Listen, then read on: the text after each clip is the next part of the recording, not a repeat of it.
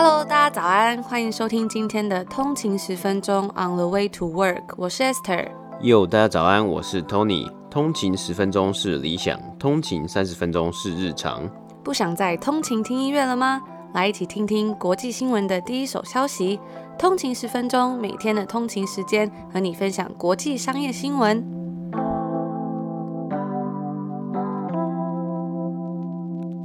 早安，欢迎回到通勤十分钟。今天是礼拜三。大家早安。那我们昨天呢，礼拜二的时候，我们报道的 Unity 即将要上市，这是它是一个游戏开发的平台嘛，它即将要即将要来上市。那最快的话呢，可能是。大概是九月会上市，如果有后续的一个报道的话，我们再会跟大家追踪报道。诶，其实我也觉得很酷啊！昨天在我们的 IG，因为我们每天都会也会在 IG PO 说，诶，我们今天讲了什么样的内容？那底下呢是蛮多的听众有来回应关于他们跟 Unity 的一些想法，还有自己的一些经验。我还看过有有呃有听众朋友回应说，他有用过这个 Unity 来做快速建模或 demo，我觉得超酷的。对，真的是我们每次讲什么样的产业，然后很多。听众就会来分享他的亲身经验，各行各业都有，对，真的很棒，大家真的很厉害。我记得之前谈这个。呃，Orsted 的时候也有很多做风力发电的、啊嗯、的这些听众朋友都很酷，然后他们都会分享一些比较专业的意见给我们，嗯、我们也会再跟听众朋友分享。嗯，对。然后昨天也有听众朋友分享说，有对有这个 Unity 的上市计划很感兴趣，那他可能是最快就是九月嘛。嗯，对。那如果有消息，我们都会再为大家做后续报道。嗯哼，那不管是昨天这个 Unity 啊，还有我们昨天介绍的比较特别的这个球鞋在售平台 StockX 啊，也是有蛮多听众。他有回回回复我们啊，然后跟我们分享他的一些呃知识，还有一些心得，像是呃有一个听众他就分享说，StockX 其实不只是有这个球鞋的在售，他甚至有贩呃就是有交易球员卡这个东西。那球员卡其实我觉得也蛮蛮酷的，因为球员卡感觉是呃一直以来其实都存在的一个。小小小众的一个市场啦，就是大家真的很喜欢这些球员。我记得我小时候也有买过球员卡，但是后来就觉得说，哎、欸，我每次买那球员卡，可能就是因因为他说有，因为有有价值的球员卡，可能是可能一整盒，就是好几百张里面可能有一两张而已，所以那个几率。也是蛮低，但是也是很多人很喜欢去收藏这些球员卡。感觉很像游戏王卡。哎、欸，对对对，可是他有的球员卡可能是说哦比较特别，是这个这个球员的签名啊，或是哦有特别的版本啊，或是呃它的数量比较稀少啊等等的。像 StockX 是在二零一九年的时候开始的，就是这种球员卡的交易，让呃喜欢球员卡的人也可以在上面交易说哦想要的球员卡，或是贩售我拥有的球员卡。那不止球员卡，它其实也有交易一些像是我们昨天讲到精品啊。甚至手表，还有一些呃衣服等等，比较比较大家比较会想要的，像 Supreme 啊、Palace 啊这种。其实它这些商品一出来，可能都会直接收到，直接缺货的这些商品，它的这个在售市场就会在 StockX 上面看到。我觉得蛮酷的是，之前有去一个就是呃球鞋的一个怎么讲博览会吗？叫 SneakerCon，对。那那边就是大家在转售很多二手球鞋，对。然后就看到其实很多人要就是会跟要买球鞋的人讨价还价，他就直接拿 StockX 出来看，然后就说：“哎、欸，你这样子你在上面卖你也赚不了多少钱呐、啊，我算你就扣掉手续费。”我就给你这个钱，就是这种很老练，有的人他就会这样，就一毛钱都不想让你赚，嗯，就就变成有点像是变成一个定价的标准，啊，连这个就是 StockX 的那个中介费他都不给你，就是我就是付你这个钱，反正他一直说反正你再去卖给 StockX 你也赚不了这么多钱，这样。对对对，对啊，我觉得就很有趣，它变成一个标准，嗯，有一个线上的平台，但大家会拿出来比价，但其实美国还有就是很蓬勃这种呃求学的市场，它就有这个线线算是线下的一些交流，就是。实体的一些活动，像 SneakerCon，它几乎在每个美北美各大的城市都会举办。对啊，而且我记得很有趣，之前有去参加，就有看到很多年纪蛮小的小朋友，嗯，然后他们就会在那边组团兜售，兜售真的是兜售，就因为他们想要换，的有的时候他们是想要换东西，嗯，对啊，因为小朋友可能比较没有钱啊，但他们又想要穿得很帅，他就会说：“我拿这个贴纸跟你换好不好？” 我觉得最好玩就是他拿 Supreme 的贴纸，然后跟人家换，就拿三张说：“哎，我可不可以跟你换东西？”这样。因为之前就是不是有一个影片啊，就是用很很低价的东西换到一个很贵的东西，对，就类似那个回纹针，就是什么一根，以前有一个。个故事说什么一根回纹针换到一栋房子的那种概念嘛，就是哎、欸，我跟很多人去，我就拿一个小的东西，那看。对方有没有想要就不要的东西？那是差差不多同样价值，但每次都就是目标是在于可以换到呃比原本的价值再高一点点的东西的话，那你就会慢慢累积，然后慢慢的赚钱。所以这些小朋友就对这个怀有很大的希望，希望可以换到很贵的鞋子啊之类的。崇高的目标了，我觉得很。哎、欸，他们年纪真的很小哦，大概是我觉得是国小而已。国小、国中小五、小六，对，对啊、真的很小。对啊，真的他们很勇敢，因为那个门就是入场券其实也蛮贵的，门票好像才三十块吧。对啊，对。小朋友他们可能还要存钱，然后一起来卖东西，这样、嗯、超可爱的。对，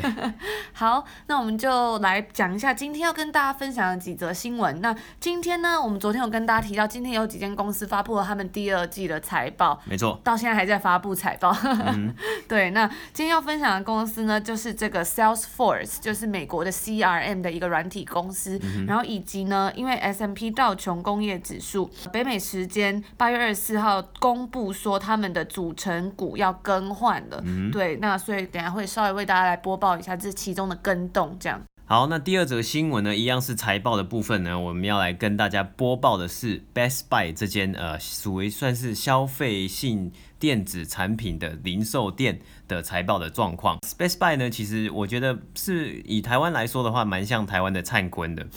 就是他会卖很多不同的电器商品嘛，甚至你说你想要找电脑。甚至到电电冰箱，Best Buy 其实也都有卖，还有什么电风扇啊，Dyson 的电风扇啊，或是甚至像相机，就等等的主主主要都是卖电子产品。那他这一次的成绩呢，其实表现也不错，也都有击败分析师的预期。那我们等一下就来看看呃 Best Buy 的财报的表现。好，然后在节目一开始，如果大家喜欢我们的内容的话，不要忘了 CLS。Comment, like and share 啊，给我们一个评论，然后给我们 Apple Podcast 一个五星的评价。那我们也有看到很多的呃非 Apple Podcast 的使用者啊，就是一些听众，他们也有来讯跟我们说，哎，我们可能是用 Android 或是我用 Spotify 听，但是呃还是很支持我们，那就是非常感谢你们的支持。真的。对，那最后就是不忘了要分享给你的亲朋好友听。对，那如果喜欢我们的内容呢，也可以到我们的 Instagram 跟我们互动聊聊天，或者你有任何想听的啊，或是建议，都可以跟我们说，嗯、我们都会看。嗯哼，我们的 Instagram 是 on 了一个底线 way to work。对，那我们接下来就先为大家播报一下今天的美股指数。嗯，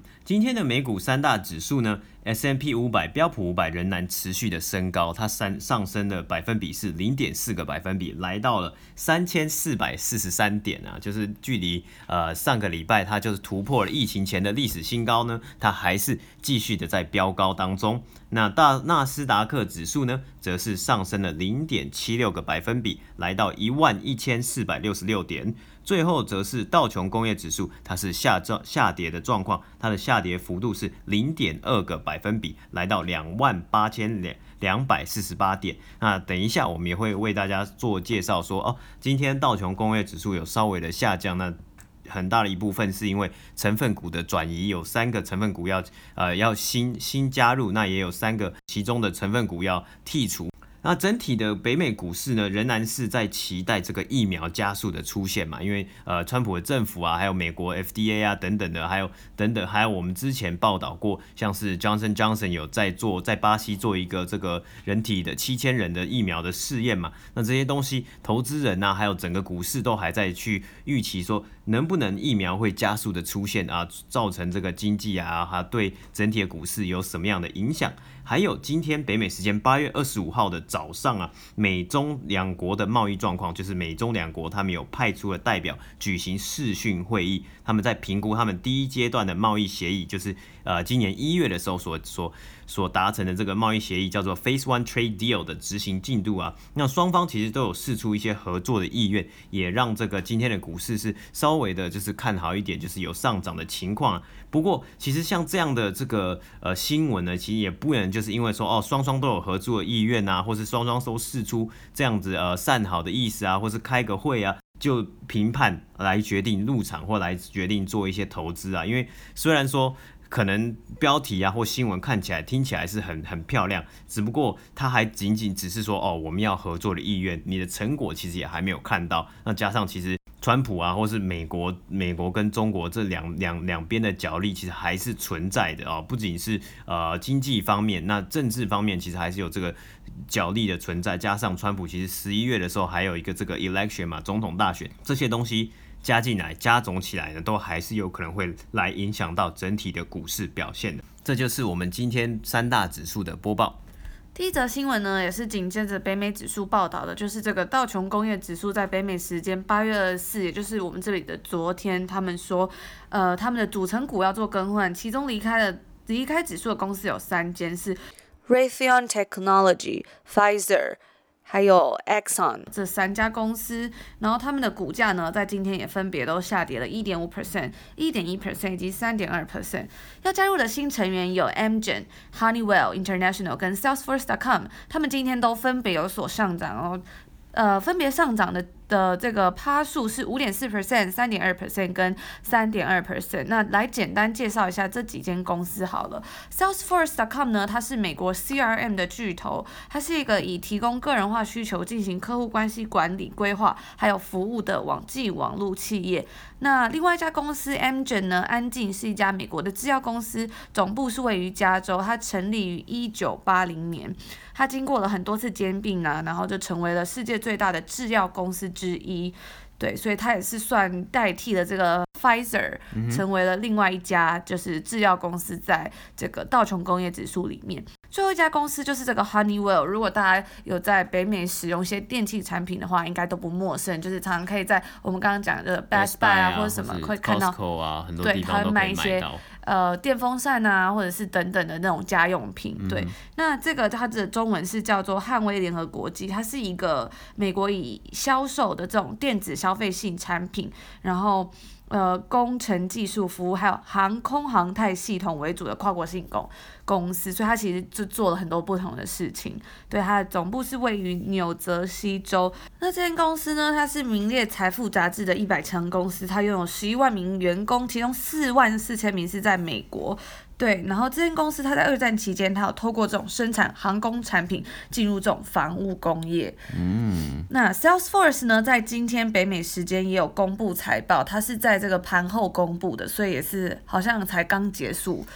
对，就刚他的 earnings call 是在呃我们这里的时间的两点，然后到三点应该是刚结束。刚刚非常刚刚结束，对。嗯、那呃，他最新的新闻呢，它是盘后交易，目前是已经上涨大概十 percent 左右。它最近这个第二季财报数据里面显示说，Salesforce 的营收来到了五点。一五 billion 大概是五十一亿美金，没错。那较去年同期增长了二十九 percent，打败了华尔街预期的四点八七 billion，就是四十八点七亿美金。对，根据 Salesforce 表示呢，它的 EPS earnings per share 是二点八五。其实，在有一些 Salesforce 它的客户啊，因为疫情，所以他付不出这种要呃要缴的钱的的情况下，Salesforce 还是仍然有一些销售的成长。这就代表说，哎、嗯，显现这家。公司它是怎么样去在这个疫情之下去逆势成长？嗯、那 Salesforce 呢也有提高今年及第三季的财务展望，全年营收预估会在二十点七 billion，差不多就是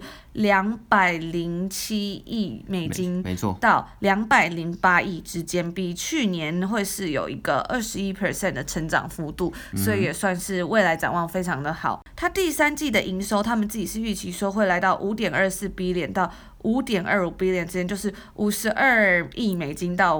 五十二点四到五十二点五亿美金，反正就是五十二亿左右。对对，对，那也是较去年同期成长了十六 percent。它这季财报啊。这个 Salesforce 有调高它之后的 revenue outlook，就是我们刚刚讲它的猜测嘛，因为它目前它很多的客户都是在 work online 啊，所以因为疫情之下，很多的公司都已经有加速他们的数位转转型，就像我们前几天讲到，很多像是零售业，他们也转向做电商的服务，对，那甚至很多公司呢，他们也是内部有做了很多 digital 的转型，因为要应应这个在家工作的问题，嗯、所以很多很多的投资人也会非常看重这些公司它是否。否能够在现在这这个情况下，然后来加速做数位转型的动作。嗯、对，那像我们其实前几天也有聊到很多新创，他们是要做 IPO 嘛，最近是一个 IPO busy 的很 busy 的一个 season。那其实这也是因为这些新创可能是想要搭上这股数位的潮流，因为我们分享到这些新创公司其实都比较偏向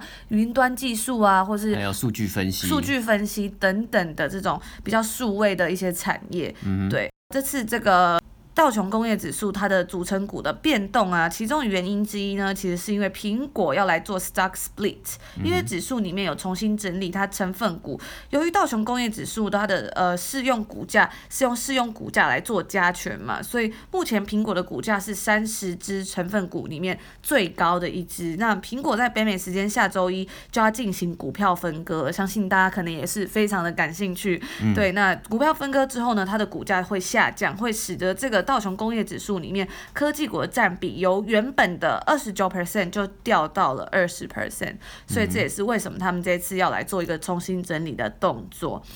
那我们来简单讲解一下道琼工业指数在今年为止的一些数据。它在今年为止啊，还是呃负零点八 percent，相比疫情前的高点也还是相差了大概四点二 percent。反观这个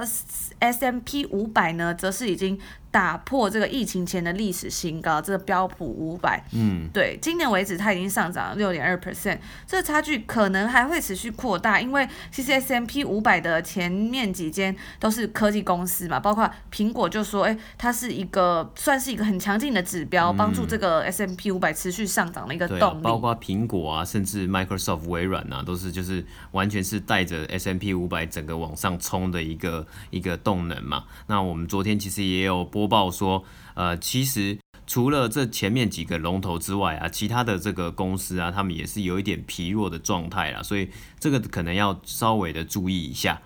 对，那其实新加入的这三间公司呢，他们目前来说股价都是偏高的，嗯哼，对，这可能也代表说，对于整个指数每天的涨跌会有一些影响力，当然我们之后可以再来观察一下。没错，对，那 Salesforce 它今天的财报其实表现还是算很强劲，股价也有开始上涨了，收盘价是在两百一十六点零五美金。嗯，对，那对于 Honeywell 来说呢，也是算是一个回归，因为它上一次其实在二零零八年二月的时候呢，是有被道琼给删除掉的。对。对，所以他已经是有在里面过，他只是再一次又回来了。嗯、对，那他们这个公司第一次加入的时候是在一九五二年，以这个 Allied Chemical and Dye 的身份加入。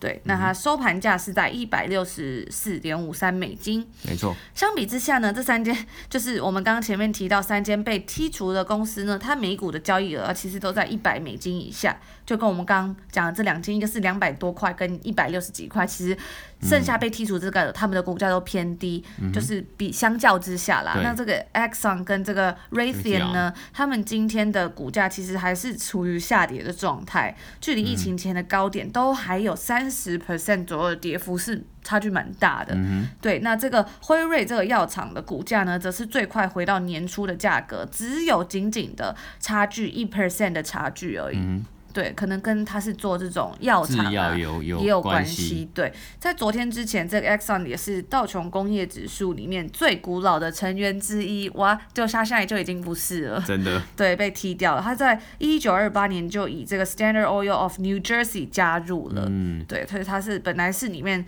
算是年纪就是什么呀，资历最深的一个公司。嗯，那其实这从 Exxon 就是在被呃道琼工业指数呃剔除或是。排除之之下，我们也可以看到说，呃，目前整体的美国的这个经济的情况的展展现嘛。那像道琼工业指数，他们有发表一些公开的声明，是有指出说，呃，他们也希望里面的成分股呢是可以完整的展现出美国目前的经济情况的。那 Exxon Mobil 呢，就是代表的一个是石油的产业，还有能源的产业，感觉近近年来的这个占比啊，还有这个影响力是渐渐的消退，然后比重也是呃有在下滑。的趋势。那目前道琼工业指数这三十只成分股里面，除了 Exxon Mobil 呢，只剩下一只这个能那个石油股，就是这个 Chevron。这个之后会有什么样的影响呢？我们也可能会跟各位做后续的一个报道。加上近年来 ESG 的这个投资的趋势嘛，大家想要做一个比较永续经营的发展，那这也有可能加入一些影响。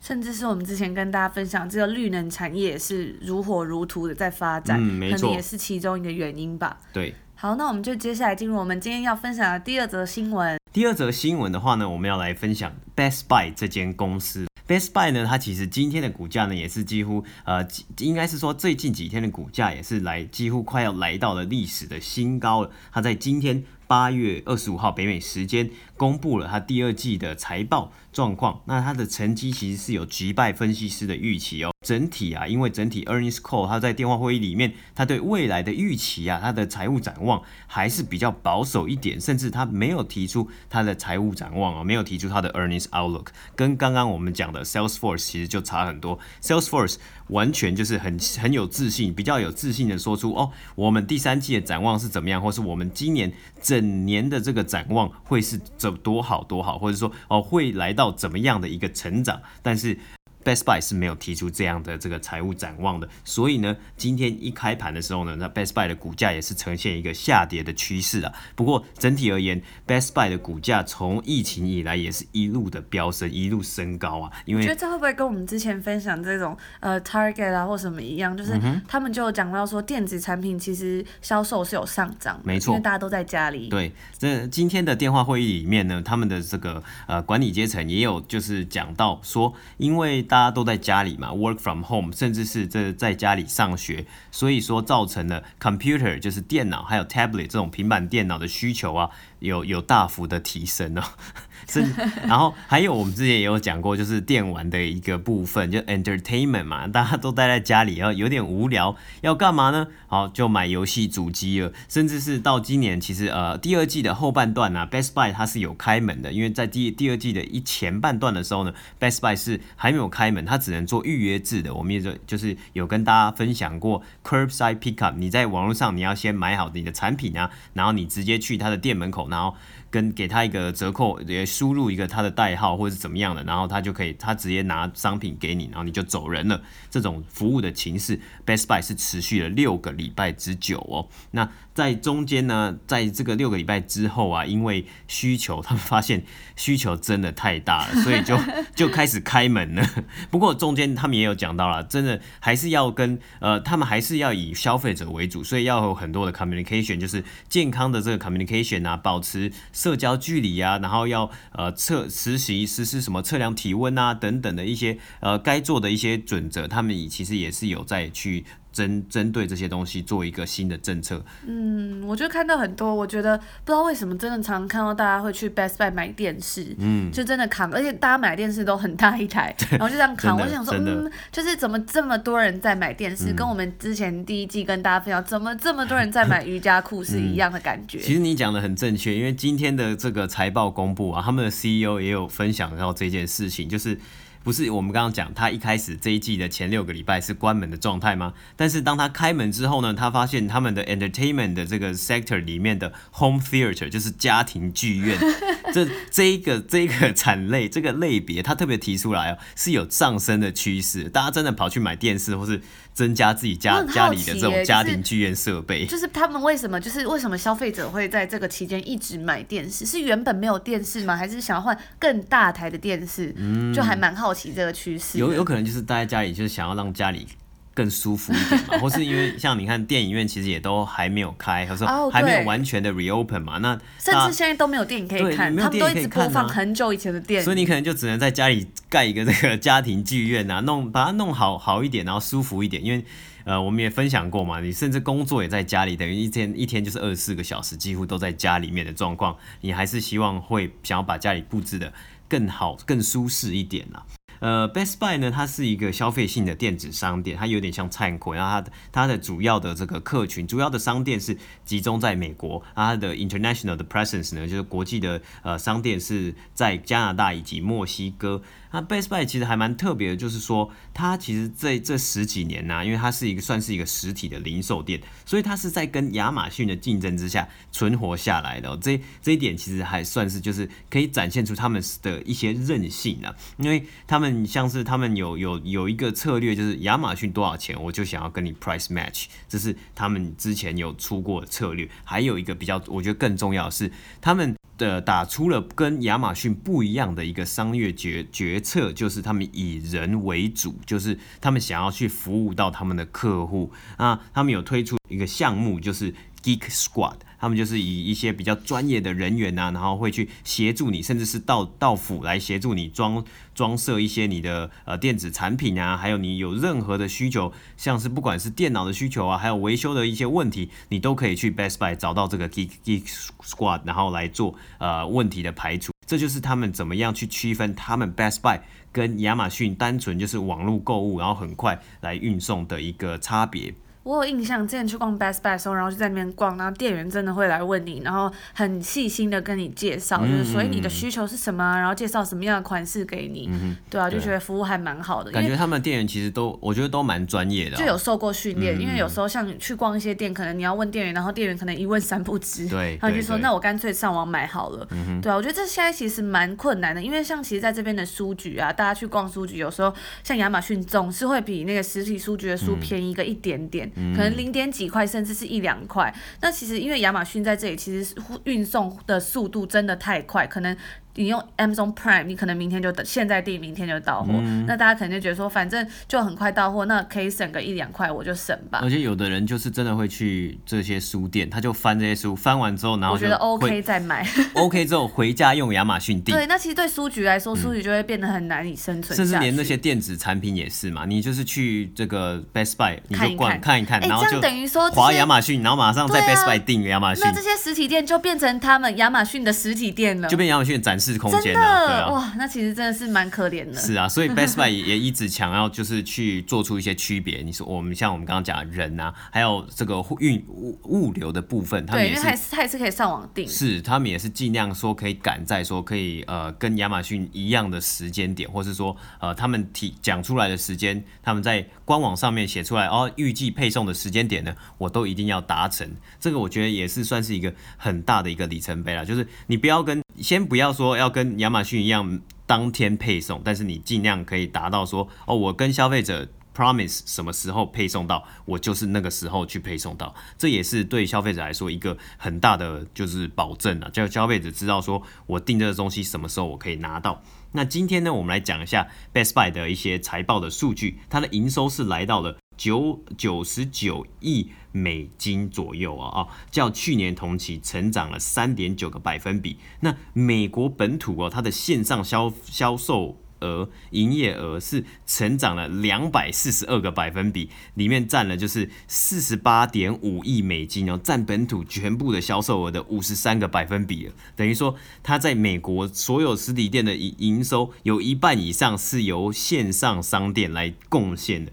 这是一个非常呃。强劲的一个表现啊，非常非常的厉害，击败了华尔街的预测。总总体的营收预测原本是九十七点三亿美金，那今这一次这一季的表现是九十九九十九亿美金左右。在这个呃，不管是在这个本季前六周啊，还是关门的的的状态。或是说中间就是在六周之后，它有慢慢的陆续开放哦，就是一半的 capacity，然后让消费者进来店里面去选购这些商品啊，都让呃 Best Buy 的 SGNA 这个这个成本的部分有降低的趋势，因为还有很多的员工他其实是留职停薪的，Best Buy 是没有给薪水的嘛。还有这些支出，加上一些奖励金的下降，甚至是 Best Buy 也有讲到，他们的广告花费在这段期间也降低了啊。那这就是呃一个算是让它的这个 margin 有增加的一个几率啦。不过因为 supply chain 的这个整个物流、整个运输供应链的成本啊，也有上升的趋势，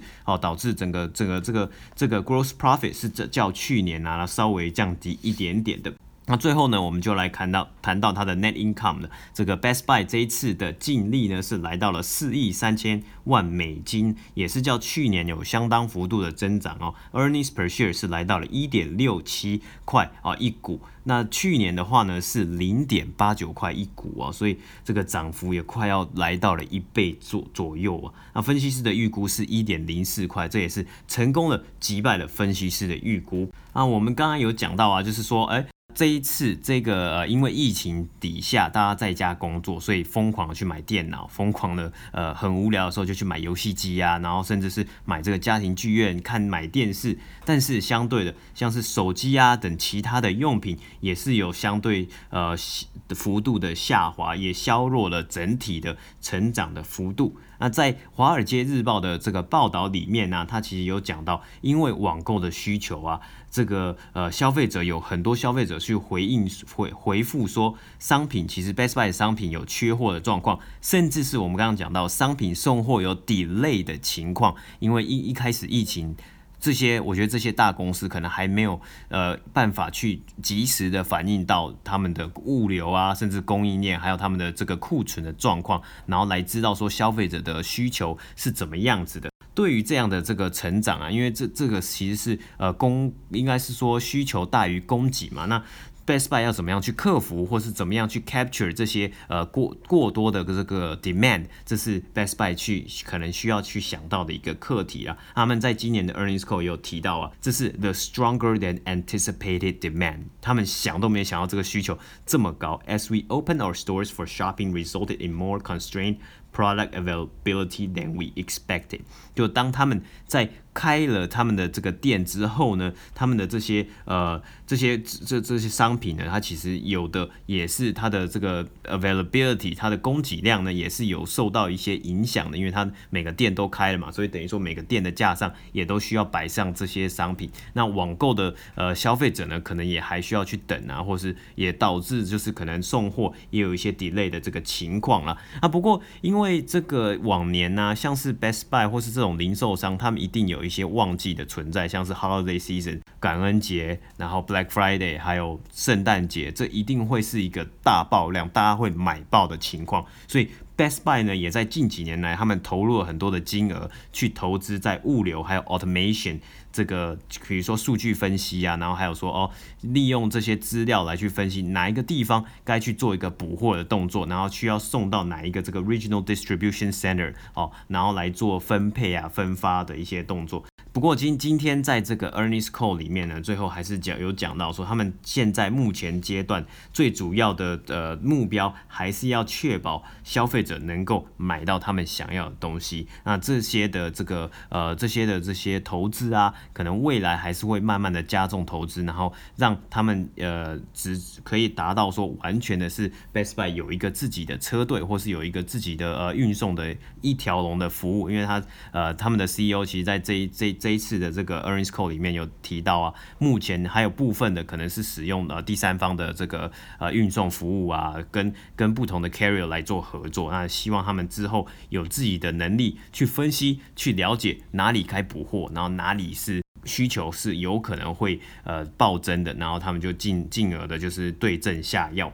未来的展望啊，其实都讲到未来展望，Best Buy 这次是没有。发布他们的 earnings outlook，因为主要他们还是说，呃，这个需求啊，还有需求可能是要看 stimulus program，美国的一直在炒的振兴方案。之后会不会在八月终止之后啊，会不会还继续的有这些振兴的补助？还有一个 back to school 的一个两，我觉得算是一个双面刃嘛。就是你如果真的有实体店的实体实体学校要开门的话，大家要回去上学，那可能可以增加一些消费。但是同样的，你这些小朋友在家里的话，他其实也是有呃不同的需求，我觉得有不同的需求嘛。所以呃这个 work from home 啊，还有这个 back to school 这些的因素，都可能会造成这个。需求啊，啊或是这个 forecast 这个预估不稳定的状态啦。那最后呢，是讲到这个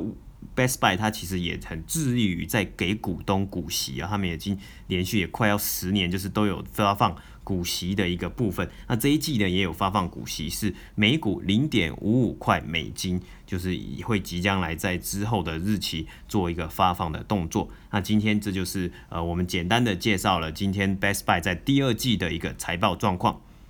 那我们这几天呢，有看到在 Apple Podcast 上面有新增几个评论，然后看到有一位这个 H U N G 零五二三的通勤族，他说每天他上班地点离住处只要五分钟，不过每天运动时听通勤十分钟，让运动变有趣了。哇，很羡慕通勤只需要五分钟，我、哦、连通勤十分钟都不到。真的我，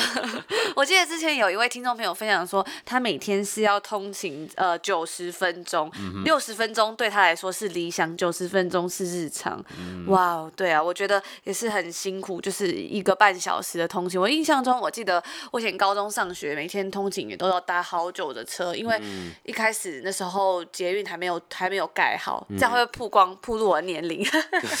就是有可能哦。那一段捷运还没有盖好，所以就还要转公车啊什么，那有时候就很麻烦，因为一大早其实公车上就人蛮多，跟捷运一样。嗯，对啊，然后就每天沙丁鱼这样吗？对，挤沙丁，他就想说希望可以有位置，因为早上就会很想睡觉。嗯，对啊，所以我就很怀念就是这种通勤的时间，因为其实现在在北美就没有办法通勤嘛，就是大家都是在家上班，work from home 的。嗯，对，所以其实可以通勤，好像也是一个幸福呢。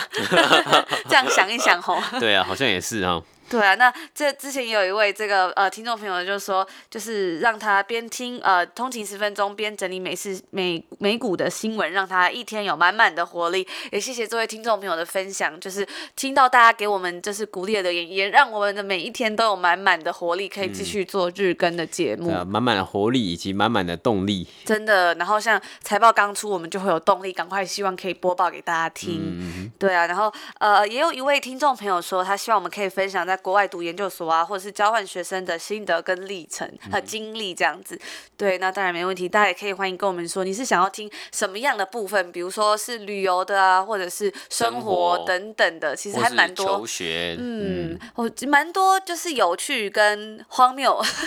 荒谬的故事，很多的故事可可以可以分享吗？嗯，我那时候是在马德里交换，嗯，那 Tony 是在巴塞隆纳交换，对，都是在西班牙。那其实就是西班牙是一个非常奇幻的国家。家，嗯，就是有好的习惯跟不好的习惯，我也很棒啊。那我我也为各位插播一则新闻啊，就我刚刚有看到是说巴塞隆纳的那个当家球星梅西。他也跟他们的球队是提出呃离就是终止合约的一个要求了。哇、对，因为他们最近就是才刚输了那个欧冠杯，就欧冠杯其实没有打进到决赛嘛，然后他们是甚至是被这个拜仁慕尼黑血洗啊，好像八比一还八比二的样子，太惨了，就非常惨。所以他们马德里他们很疯足球，就整个欧洲都是很疯足球的。嗯、而且马德里其实有几支都蛮强，我印象中那时候有一次马德里有两支球队嘛，嗯、一支是呃皇家马德里，另外一支。就是马德里竞技对、嗯，然后那时候马德里竞技好像打赢了。我记得那时候，因为我那时候住在附近，嗯、他们有一个，他们有很多广场，嗯、有一个叫 Cibeles 好像是胜利女神，然后另外一个忘记叫什么。然后他们只要打赢了，就是就会在那里群聚，嗯、非常激动。就是路上那个车都一直叭叭叭，然后地铁上面大家都在欢呼啊，什么非常有点可怕，就是大家好像在暴动这样。然后那时候我就跟着去凑热闹看了一下，哦、就觉得哇，就是还蛮蛮不一样体验。因为现在其实，在像在北美在加拿大的话，其实他们这边比较疯，可能是冰上曲棍球、啊，冰上曲棍球，对，就还蛮不一样的。但是如果打赢的话，好像都会有暴动。就或是打赢，或是我比赛当天，你就会看到，就是你你看街上有没有人穿球衣，你就知道当天有没有比赛了。嗯，没错 没错，对，对啊，我记得那时候，因为是在住在那时候我在马德里住市区嘛，然后有时候只要有球赛打赢，哇，就晚上都不用睡，因为很吵，然后酒吧也都封掉，这样子、嗯、也是算是一个还蛮蛮特别的回忆的经验啊，对啊，对啊，我觉得在欧洲欧洲生活就是很像就是奇幻冒险。对，有好有坏的。对，大家如果想听呢，我们就是之后可以再多跟大家做分享。对，那也谢谢。呃，我有看到有一个听众朋友说是一个很棒的知识平台，含金量高，挖掘产业新知识很棒，然后大支持，然后也建议我们说新闻条目可以多一两条，然后呃内容稍稍精简。我们有收到蛮多讯息说希望可以再多一点点新闻，但是因为呃很多听众朋友也是希望我们时间还可以还是可以维持在现在这个时间上下，就不要太长。分钟左右。对，所以我们还是会再慢慢根据大家的呃意见，然后来做调整。对，我们就收集呃就是现在广泛收集大家的建议。广泛，广泛的收集大家的建议，然后我们再做一个同整性的调整。对，然后最后我们昨天在 Instagram 上面有跟大家分享一个算是随堂测验嘛，就是这个 Unity 的哪一个不是用它开发的？结果我们想到，其实大家都很厉害，大家都有听我们的节目。我感觉大家本来就真的很厉害。对，也许大家都有在玩这些手游之类的，嗯、就是大家好像我看很大部分的人都有猜对，嗯、也不是猜对，大家都知道是这个 Final Fantasy 是其实是另外一家。这个 Unreal Unreal Engine 做的，嗯、对对啊，然后其实，嗯，就是我们后来也有分享，有一个在就是二零一六年度 Unity 它有一个最佳 VR 游戏的制造的这个公司，好像叫呃 Alchemy 这样子，然后他们有做了一个动画改编成 VR 的游戏，那这游戏就是 Rick and Morty，就是一个。一个什么卡通，卡通，成人卡通。对，最近最近我才回去看了那个《Back to Future》回到未来的三部曲。然后因为我以前没有看过这一部，那是蛮久的电影嘛。然后最近我看了之后，因为我以前很喜欢看《Rick and Morty》，我才发现就是它真的是原来是原汁原味的改编呢。不知道大家有没有看？也我觉得很像是致敬啦，因为他一开始一开始网络上的新闻是写说一开始是就是恶搞版的，就是有《Rick and Morty》是恶搞版的《Back to the Future》，然后后来就衍生出他们自己的一个。节目，然后还有自己的一个特色，因为它的时空啊，还有它的很多价值，它有也牵扯到了很多不不同的价值观啊，复制人啊、哦、什么等等的，嗯，对啊，我觉得都还蛮有趣的。然后就是因为在《Back to Future》里面，那个男生是叫 Marty，然后 Rick and Morty 他就叫 Morty，真的还蛮好看。如果大家有兴趣的话，可以去看这个 Rick and Morty 这个卡通，卡通真的是很有趣，而且它不只是一个卡通，它是一个很深层的东西，你可以去探讨人生的意义啊，宇宙。价值观都还蛮好玩的，嗯、然后很前卫的一个东西，很前卫，真的很前卫。有时候看的时候可能要认真一点，因为 因为它那个时空实在太多了，嗯、就是你会一直动脑，不然你可能一下子没有看，它就已经不知道飘到哪个时空去。对对，所以就是真的很推荐这部卡通。好，那这就是我们今天要跟大家分享的内容。那也谢谢大家今天的陪伴，希望我们的节目可以给大家有一个很好的一天早上的开始。嗯哼，对，那也祝福大家有一个美好的一天。我们明天见，明天见，拜拜。拜拜。